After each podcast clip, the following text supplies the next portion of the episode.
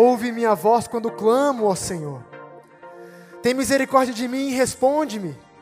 A teu respeito, diz o meu coração, busque a minha face. A tua face, Senhor, buscarei. Não escondas de mim a tua face. Não rejeites com ira o teu servo. Tu tens sido meu ajudador. Não me desampares, nem me abandones, ó Deus, meu Salvador. Ainda que me abandonem pai e mãe, o Senhor me acolherá. Ensina-me o teu caminho, Senhor. Conduze-me por uma vereda segura por causa dos meus inimigos. Não me entregues ao capricho dos meus adversários, pois testemunhas falsas se levantam contra mim, respirando violência. Apesar disso, esta certeza eu tenho: viverei até ver a bondade do Senhor na terra. Espere no Senhor, seja forte, coragem, espere no Senhor.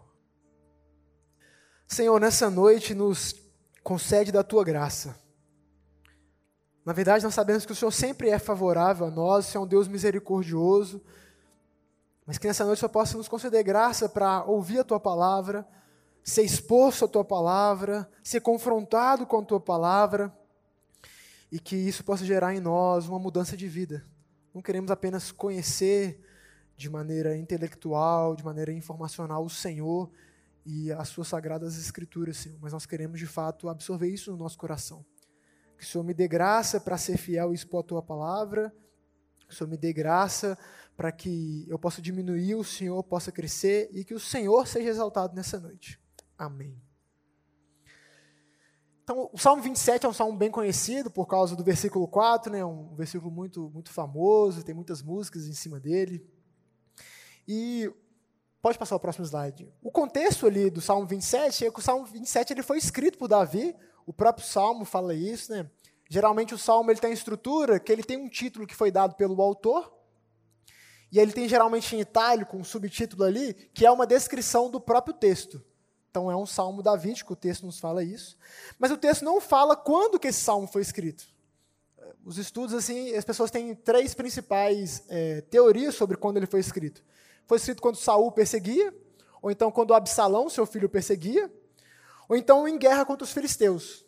Ali Davi já, já mais velho, tem uma passagem de 2 Samuel que Davi quase morre, ele é salvo ali para o, se eu não me engano, Abisai. Mas o que a gente sabe é que Davi estava passando por um momento de conflito. A linguagem que o texto traz é uma linguagem de guerra, é uma linguagem de confronto, é uma linguagem de inimigos, também é uma linguagem de salvação, de ajuda. Então, uma certeza que a gente tem é que Davi não estava comendo uva no castelo ali, de boa, tranquilão. Davi estava passando por um momento de conflito, momento difícil na vida dele.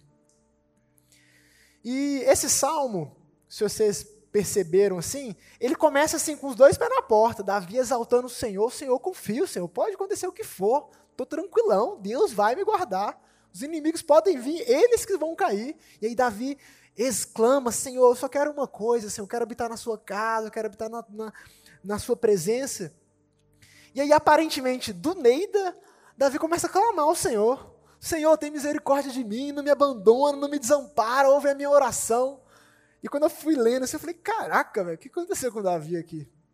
Então a gente tem essas duas principais partes, uma parte de exaltação, de confiança, e uma segunda parte do texto que Davi demonstra ali uma dúvida, um conflito. E dentro dessas duas partes, eu vou separar em dois blocos cada uma. O primeiro bloco que a gente tem é o bloco da confiança. Davi começa exaltando o Senhor. Davi começa demonstrando a confiança plena que ele tem em Deus. A linguagem que Davi usa aqui, o Senhor é a minha luz, o Senhor é a minha salvação, de quem que eu vou ter temor? O Senhor é meu forte refúgio, de quem que, de quem que eu terei medo? Ainda que um exército se acampe contra mim, meu coração não temerá. Ainda que se declare guerra, eu estarei confiante. E aqui, é, dentro da poesia hebraica, um contexto, um, uma ideia que é muito, muito é, divulgada, muito entendida do contexto disso, é que é diferente de uma poesia ocidental, onde a gente busca rimar palavras, a poesia hebraica não está preocupada com isso. Você lê Salmo, você vê, os caras não estão preocupados em rimar ar com bailar e qualquer outra coisa. A poesia hebraica ela trata da ideia, Ela quer passar a ideia. Então, uma coisa muito comum que o pessoal chama, chama de paralelismo. Dentro dos versos da poesia hebraica, o intuito do, do autor ali é transmitir uma ideia. Às vezes ele quer reforçar a mesma ideia, às vezes ele quer contrastar a ideia, e às vezes ele quer acrescentar uma ideia. Então, nesses três primeiros versículos aqui, se a gente reparar a linguagem que ele, Davi está usando, Davi não está falando de várias coisas específicas. Davi está falando de uma coisa: eu confio em Deus. Deus é a minha segurança. Se Deus me protege, se Deus é comigo, se eu estou escondido em Deus, eu não preciso temer. Essa é a ideia que Davi quer passar. E o versículo 2, que às vezes pode gerar algum tipo de interpretação errônea, Davi aqui não está desejando o mal. Davi não está querendo a vingança dos seus inimigos. Não nesse salmo. Tem vários salmos que Davi deseja de fato a morte e a queda dos seus inimigos. Mas aqui, com essa ideia de confiança, Davi está falando assim, cara, mesmo se meus inimigos vierem contra mim, eles que vão tropeçar, porque Deus está cuidando de mim. Essa é a linguagem de Davi aqui. E seguindo o próximo trecho, do versículo 4 ao 6, Davi entra no, no, no âmago do, do seu desejo, do seu anseio. Davi, por estar confiante em Deus, por Davi, por sabendo que ele não precisa se preocupar com seus inimigos, com toda essa situação, Davi exclama o desejo do seu coração. Davi nos apresenta o anseio mais profundo, a principal coisa que Davi deseja, a única coisa que ele pede. Repare que ele está num contexto de guerra, ele está num contexto de conflito. Mas o que Davi pede é uma outra coisa. Davi revela que ele deseja Deus. Davi revela que ele não apenas Deus como uma ideia, como uma crença, mas a linguagem que Davi usa, casa do Senhor, templo, tabernáculo, são as figuras para a presença de Deus. Por exemplo, o, templo ali não tinha sido construído ainda. É, Salomão que vai construir o templo. Davi está se referindo aqui à presença de Deus. Ao ato dele poder entrar ali no tabernáculo e adorar ao Senhor, oferecer sacrifícios, oferecer louvores. Davi não pede sua segurança, prosperidade. Davi não pede que o seu reinado se prolongue. Davi sabe que a única coisa que ele precisa e deve buscar é Deus. Em Deus a verdadeira segurança, em Deus a verdadeira alegria, em Deus a verdadeira satisfação. Davi tem consciência disso. É por isso que ele pede uma única coisa. Davi ele deseja a Deus mais do que as bênçãos que Deus pode dar. Eu queria gastar mais um tempo no versículo 4 aqui, que vai falar assim: Uma coisa pedi ao Senhor, é o que procuro, que eu possa viver na casa do Senhor todos os dias da minha vida, para contemplar a bondade do Senhor e buscar sua orientação no seu templo. E aqui nesse versículo, que é um versículo bem conhecido, a gente pode separar esse versículo em, em dois jogos de palavras. Pode passar o próximo slide. O primeiro jogo de palavras que Davi usa aqui é: uma coisa eu pedi ao Senhor, e é o que procuro. Isso é interessante porque Davi, ele traz um entendimento de que não basta apenas Davi querer. Davi não pode chegar e simplesmente adentrar a presença de Deus. Da mesma maneira que um súdito, um escravo, não pode simplesmente chegar no palácio real e falar: Eu quero ver o rei. Davi reconhece quem Deus é. E reconhece que para adentrar a presença de Deus ele precisa pedir. Exige humildade de Davi de pedir, Senhor, eu quero. Mas por um outro lado, também exige de Davi uma busca. Davi não fica sentado lá e Senhor, eu te quero, Senhor, eu te quero. Ela, Senhor, eu te quero. Música boa, velha. Davi ele entende que exige uma ação da parte dele de ir buscar ao Senhor. No caso aqui, simbolizada por ir ao templo, ir ao tabernáculo, ir à presença de Deus, ir ao lugar ali religioso. E, e aí eu trouxe uma frase do Hernandes Lopes, que fala assim: a oração é tanto uma súplica como uma ação.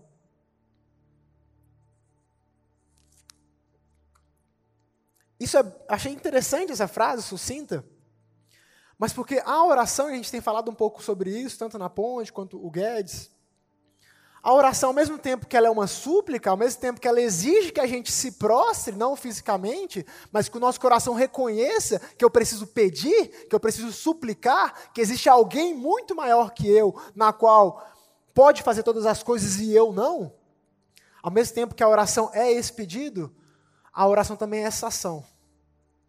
A gente tem conversado bastante sobre oração e tem um exemplo que eu sempre trago, provavelmente se você já sentou em alguma troca de ideias comigo, eu já trouxe esse exemplo, que é uma, um, uma, uma, uma analogia que o Keller faz, o Santo Keller, Tim Keller.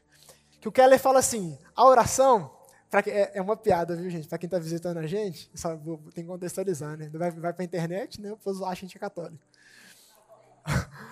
É, a ponte tanto Belo Horizonte quanto a ponte, a primeira, que começou em Recife, se não me engano, é, ela foi muito influenciada pelo livro do Keller Igreja Centrada.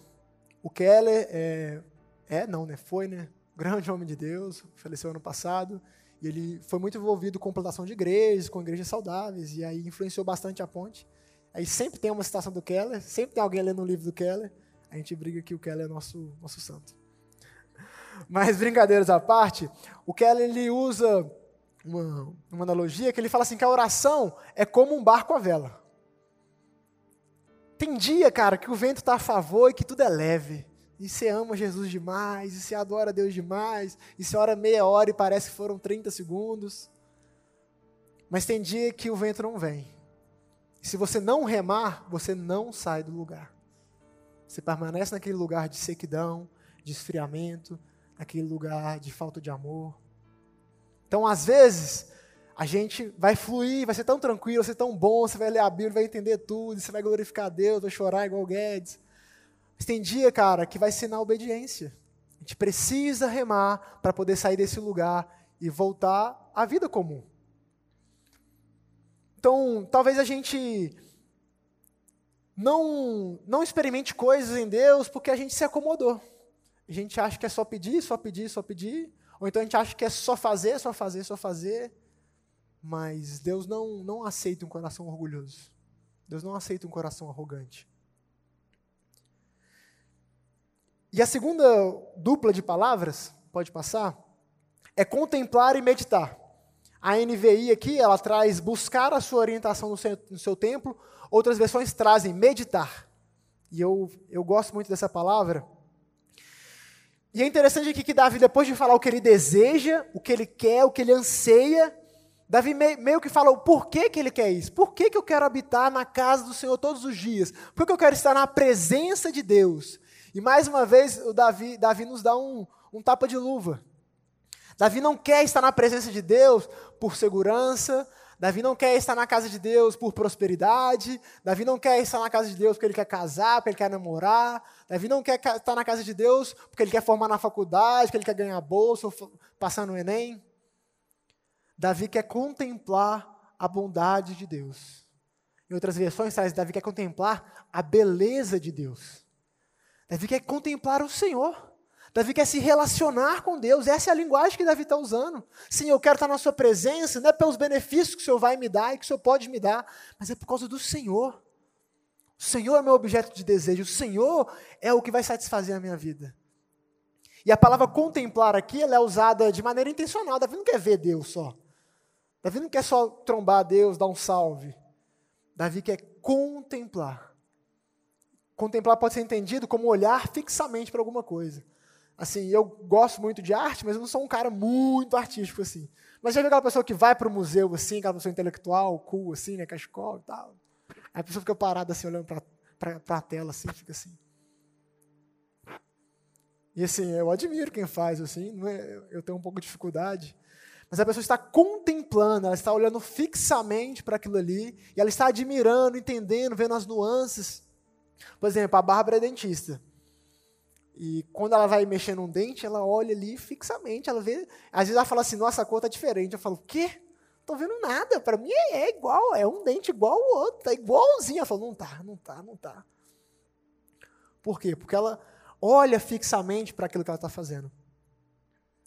E da mesma maneira, Davi entende que não é só as emoções, não é só contemplar a Deus e chorar e se alegrar no Senhor e ah, que coisa maravilhosa. Davi ele aponta para um Deus que se revela nas Escrituras. Quando Davi fala que buscar sua orientação no seu templo, Davi está falando aqui de uma orientação que foi dada por Deus. Não é como Davi achava, não é como Davi queria. Não era um achismo. Davi entende que esse relacionamento, essa devoção, essa contemplação, ela é mediada e apontada pelas Escrituras, pela orientação no templo do Senhor. E aí, essa, a versão, se não me engano, é a RA, que usa meditar. Aqui a gente está falando justamente de meditar na palavra. Não é apenas ler, não é apenas conhecer os versículos, não é apenas entender o que está sendo falado. Mas a meditação, principalmente num contexto ali hebraico, oriental, ela envolve o coração. Sempre quando a Bíblia fala sobre obediência, não é simplesmente o ato de fazer, mas é algo que vai mais intimamente no nosso coração. E é, estudando, eu achei esse comentário do Matthew Henry, que assim, eu nem precisava, eu podia ter só lido aqui e ter ido para o próximo ponto.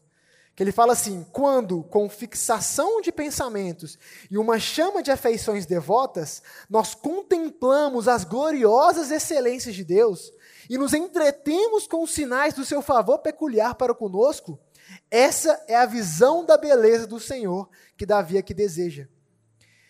E ela deve ser vista em suas ordenanças, pois ali ele próprio se manifesta.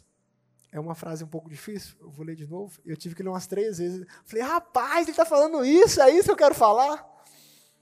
Quando, com fixação de pensamentos e uma chama de afeições devotas, nós contemplamos as gloriosas excelências de Deus e nos entretemos com os sinais de seu favor peculiar para conosco, essa é a visão da beleza do Senhor, da bondade do Senhor que Davi aqui deseja.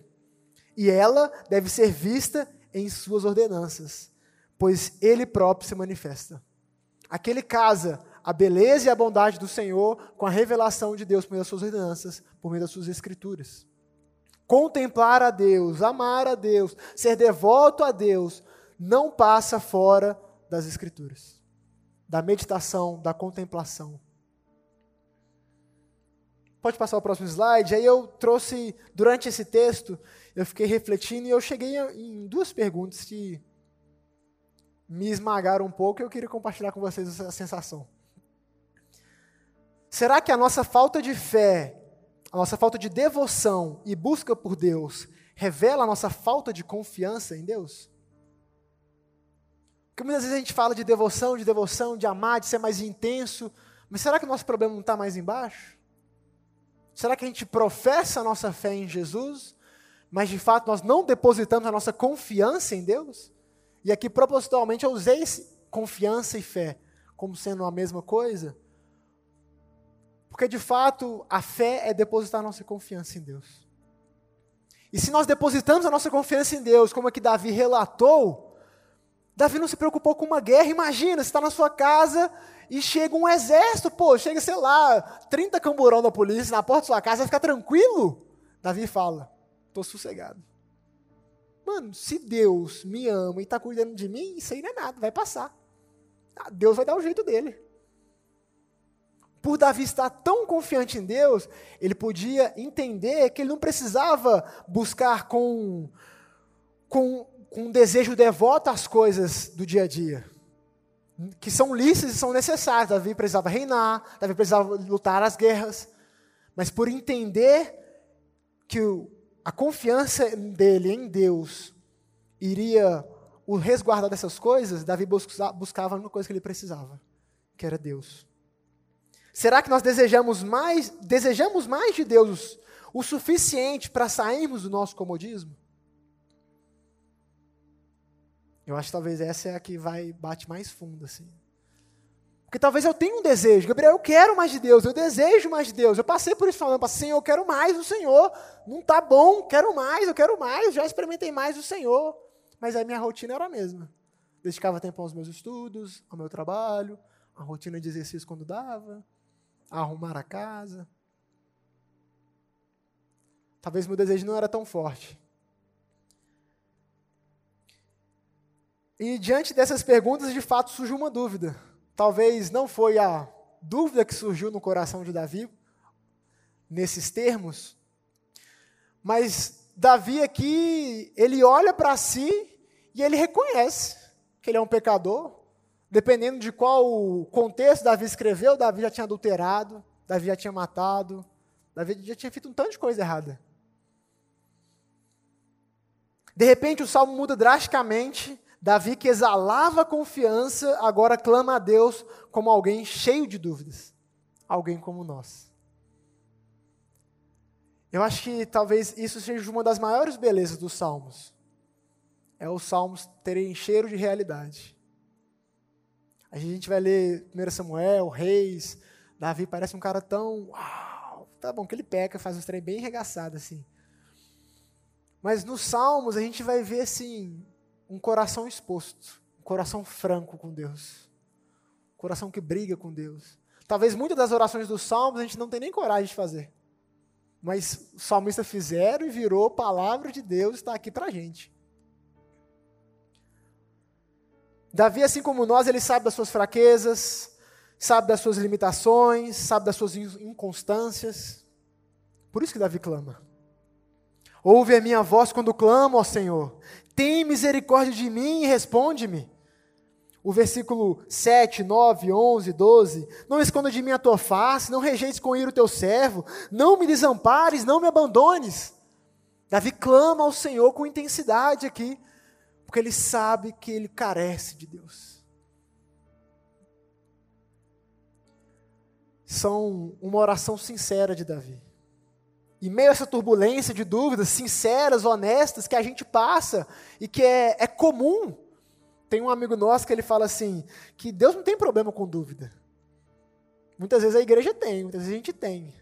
Ah, aquele cara questiona demais, não. Principalmente se estiver num ambiente mais tóxico, não pode duvidar de nada, cara. Deus não tem problema com isso. Quando Tomé duvida de Jesus, Deus mostra a mão. Põe o dedo aqui, Tomé. Deus não tem problema com isso. E é por isso que no meio desse, desse furacão de emoções, Davi se recorda de qual a resposta, que é o versículo 8 e 10. Em meio a essa dúvida, Davi lembra do versículo 8: A teu respeito diz o meu coração, ou algumas traduções vão falar assim: A teu respeito, o meu coração diz: Busque a minha face, a tua face, Senhor, buscarei. Em meio às dúvidas, a solução que Davi encontra é de buscar a Deus. Não é de se prostrar, não é de se afastar, mas é de buscar ao Senhor. E no versículo 10, Davi recobra a consciência e, afirma: Ainda que me abandonem pai e mãe, o Senhor me acolherá. Em meio às dúvidas, a certeza de quem Deus é, do caráter de Deus, da fidelidade do Senhor, isso faz Davi olhar para cima novamente. Davi que por um momento olha para si e vê um pecador frágil, fraco, inconstante. Davi novamente olha para Deus e fala: Mas o Senhor não vai me abandonar. Davi deposita mais uma vez a sua confiança em Deus, não na força do seu braço.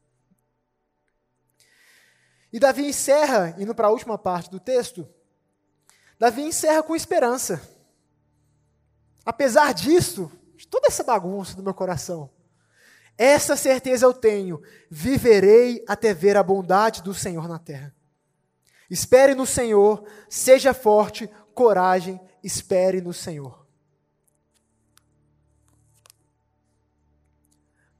Davi encerra esse salmo da mesma maneira que ele começou, confiante em Deus. Mesmo com as turbulências da vida, mesmo com as dificuldades, Davi mais uma vez para e fala: Essa certeza eu tenho viverei até ver a bondade do Senhor. E aqui Davi estava mais uma vez ecoando o que ele falou, o desejo dele no, no versículo 4. Eu quero contemplar a bondade do Senhor. E eu tenho certeza de que eu verei, eu viverei para ver a bondade do Senhor. E uma coisa que eu fiquei refletindo é que, pode passar o próximo slide, a bondade de Deus. Davi, ele olhava para trás e ansiava e desejava e esperava ver a bondade do Senhor. Davi olhava para frente e esperava ver a bondade do Senhor. Hoje nós podemos olhar para trás e já ver a completude, a plenitude da bondade do Senhor, que foi a manifestação de Jesus. João 1,14 vai falar assim: Aquele que é a palavra tornou-se carne e viveu entre nós. Nós vimos a sua glória, glória como unigênito vindo do Pai, cheio de graça e de verdade. A bondade de Deus foi manifestada. A bondade de Deus tem nome, é Jesus. A bondade de Deus foi carne e osso. Como o Moura leu Filipenses, Deus se esvaziou da sua glória e se encarnou para poder realizar a obra do Pai e restaurar nossa comunhão com Ele. Essa é a bondade do Senhor. Essa é a promessa de Deus para a sua vida. Isso é o ápice de Deus para a humanidade. A revelação de Jesus Cristo nos reatando com Deus Pai. E da mesma maneira, pode passar o próximo slide, Davi, ele desejava viver na casa de Deus todos os dias. Davi desejava a presença de Deus todos os dias. E naquele contexto ali, a presença de Deus era estar no templo, era estar no tabernáculo, era estar ali nos ofícios sacerdotais. Davi ansiava por algo que ele não poderia viver. Davi era rei. Davi tinha compromissos. Davi não podia ficar no templo todos os dias. Mas hoje, o que Davi. Pensa isso. Eu fiquei fritando nisso. O que Davi desejava, Davi, o homem segundo o coração de Deus, que escreveu metade dos salmos, o que Davi desejava, que é uma coisa, estar na presença de Deus todos os dias, hoje eu e você podemos viver isso. João 4, 23 vai falar assim: Jesus conversando com a mulher samaritana, e ela pergunta sobre a adoração: Senhor, é para adorar ali, é para adorar aqui, em Jerusalém, em Samaria? E o Senhor responde: Jesus responde: No entanto, está chegando a hora, e de fato já chegou em que os verdadeiros adoradores adorarão o Pai em espírito e em verdade. São estes adoradores que o Pai procura. Jesus inicia uma nova era, inicia um novo momento da aliança, onde ele abre um novo e vivo caminho. Nós não estamos mais limitados a templos. Não estamos mais é, limitados a uma vez por ano, o sumo sacerdote, indo representando todo o povo de Deus, oferecer um sacrifício ao Senhor hoje na sua casa, no seu trabalho, no carro, em qualquer momento, você pode entrar na presença de Deus, louvar o Senhor, bendizer o nome dele. A presença de Deus, ela está acessível a nós. Deus santo, puro, perfeito, Criador de todas as coisas, que era, que é e que há de vir, que existe desde sempre para sempre, que criou todas as coisas pela palavra do seu poder, que sustenta todas as coisas pela palavra do seu poder. Você, Zé Ninguém, no ano 2024, um cisco de areia, menor que um cisco de areia, na história do tempo, você pode adentrar a presença de Deus por causa de Jesus Cristo. E por último, Senão vai ficar parecendo que, ok, velho, tá tranquilo, eu, é só eu enfrentar o meu pecado, enfrentar a minha carne e eu vou conseguir viver isso. Não. O que Davi, que esse salmo nos apresenta, hoje nós de fato podemos viver. João 14, versículos 15, 16 e 25 e 26, fala assim: Jesus fala aos discípulos: Se vocês me amam, obedecerão os meus mandamentos, e eu pedirei ao Pai, e ele lhe dará outro conselheiro para estar com vocês para sempre. Tudo isso lhes tenho dito enquanto ainda estou com vocês. Mas o conselheiro, o Espírito Santo, que o Pai enviará em meu nome, lhes ensinará todas as coisas e lhes fará lembrar de tudo o que eu lhes disse. Jesus estabelecendo a nova aliança, abrindo um novo e vivo caminho, nos enviou o conselheiro, o consolador, o Espírito Santo da promessa.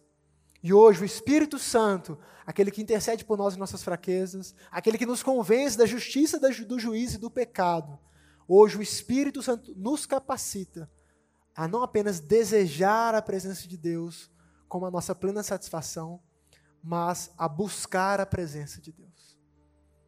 No fim das contas, tudo é graça. Tudo é favor imerecido. E antes de concluir, estava lendo esse livro, Plena Satisfação em Deus, É um livreto de uma obra maior do John Pipe que chama Em Busca de Deus. E ele vai falar muito sobre isso, sobre satisfação em Deus, sobre desejar a Deus e se alegrar nele.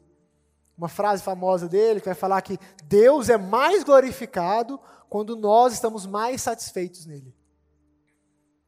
E essa série do Mirante, e esse ano do Mirante, é porque a gente quer gerar isso em nossos corações. E nós queremos que Deus quer gerar isso em nossos corações. Não apenas uma vida de conhecer as Escrituras, de amar o, a Escritura, mas de amar o Deus que se revela nas Escrituras. Diante de tudo isso, você pode se perguntar, e agora? Que é o próximo slide. Ah, não, tem essa frase. Eu esqueci de colocar ali. Essa frase, ela sintetiza a pregação de hoje. Se você não lembrar de nada que eu falei, mas lembrar disso aí, já vai ser meio caminho andado. Se os nossos corações podem testemunhar para nós que nós temos prazer em Deus, acima de qualquer criatura, eles, os nossos corações, podem nos encorajar a depender dele. Pois isso é um sinal de que somos daqueles a quem ele protege como sendo dele. Se nosso coração estiver confiante em Deus, nós vamos estar livres para buscar a Deus. Porque a nossa preocupação não vai estar no dinheiro, não vai estar nos estudos. E a, a satisfação do nosso ser que existe, de fato, ela não vai estar nessas coisas. E essas coisas elas não podem arcar com isso. Mas Deus nos satisfaz plenamente. Diante de tudo isso, próximo slide, e agora? Beleza, Gabriel, você veio aqui, falou um tanto de coisa, bateu na minha cara. E agora? O que, que eu faço? O primeiro passo que aconteceu comigo, e eu aconselho vocês, se ao olhar o seu coração, se ao meditar no que a gente está falando aqui, você percebeu que seu coração não está plenamente confiante em Deus, que Deus não tem sido o seu objeto de satisfação, o Senhor nos convida a nos arrepender.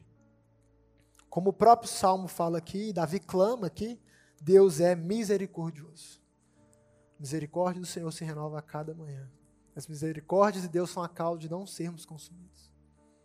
Deus não tem problema com dúvida. Deus já lidou com o pecado na cruz. Primeiro João fala que se nós nos arrependermos, Deus é fiel e justo para nos perdoar. O segundo passo é confiar e buscar. Independentemente de como nós chegamos aqui, Deus, por meio de Jesus, nos faz um convite gracioso confie em mim, busque a minha presença. Esse é o convite de Deus para nós. O próprio Deus, na pessoa do Espírito Santo, nos capacitará a fazer isso. O Senhor vai nos dar experiências, como a gente está passando por uma experiência de confiança no Senhor. E essas experiências, aos poucos, elas vão, ela vai fortalecendo a nossa fé. E por último, viva igreja. Assim como Davi, a nossa vida ela é marcada por altos e baixos, por conflitos, por dúvidas. Tudo isso é normal. Tudo isso é comum para nós. E diante disso, procure ajuda. Sabe? Davi falou isso semana passada, eu achei muito pertinente, eu quero reforçar isso de novo. Quando eu falo viver igreja, não estou falando sobre necessariamente, mas que é importante, vir nos cultos. Estou falando sobre você vir no domingo, partir o pão. Estou falando sobre você participar das programações da ponte. Estou falando sobre você viver comunidade com a gente. Sabe, tem nove meses que a minha esposa a gente está vindo aqui na ponte, no Mirante, e a gente tem vivido igreja. A gente tem grandes amigos aqui, pessoas que estão chegando, que a gente está conhecendo, e a gente tem buscado viver comunidade. Igreja é comunidade. Igreja é vida na vida. Igreja é compartilhar as dificuldades, compartilhar os sofrimentos, é encorajar. Nesses momentos, no momento que você está, momento difícil que você está, a igreja te apoia. No momento que você está bem, você apoia o outro. Então, o ano está só começando, a gente vai ter muita coisa pela frente. Quero fazer esse convite para vocês. Vamos ser igreja aqui no Mirante, na ponte, ser igreja com as pessoas. E eu terminei exatamente em 40 minutos para a honra e glória do nosso Senhor Jesus Cristo. Amém, igreja? Rapaz, nem se eu ensaiasse. Gostaria de terminar com uma oração, mas ó, a pregação já foi, a oração não conta. Pai querido, não podemos, Senhor, orar de outra maneira agora, a não ser glorificando o teu santo nome. Obrigado, Senhor. Mesmo o Senhor sendo tão grande, tão poderoso, tão santo, perfeito, único, distinto de todas as coisas, o Senhor nos convida à tua presença, Senhor. Senhor, limpa o nosso coração. Nós queremos nos arrepender. Nós temos buscado outras coisas para satisfazer a falta do nosso coração. Nós temos confiado em outras coisas mais que no Senhor. Nós queremos nos arrepender, ser lavados pelo teu precioso sangue. Nós queremos aceitar o teu convite, Senhor. Busque a minha face, a tua face, Senhor, nós queremos buscar. Nos ajude, Senhor, nos conceda graça, favor e merecido para trilhar essa vida, que nós possamos encontrar na igreja essa expressão da tua graça, vivendo a vida juntamente uns com os outros, e que o Senhor nos auxilie, que o Senhor nos fortaleça, e que, Senhor, isso não venha ser apenas mais um conhecimento, mas que o Senhor possa ferir o nosso coração com essa palavra, para que o Seu nome seja glorificado. Amém.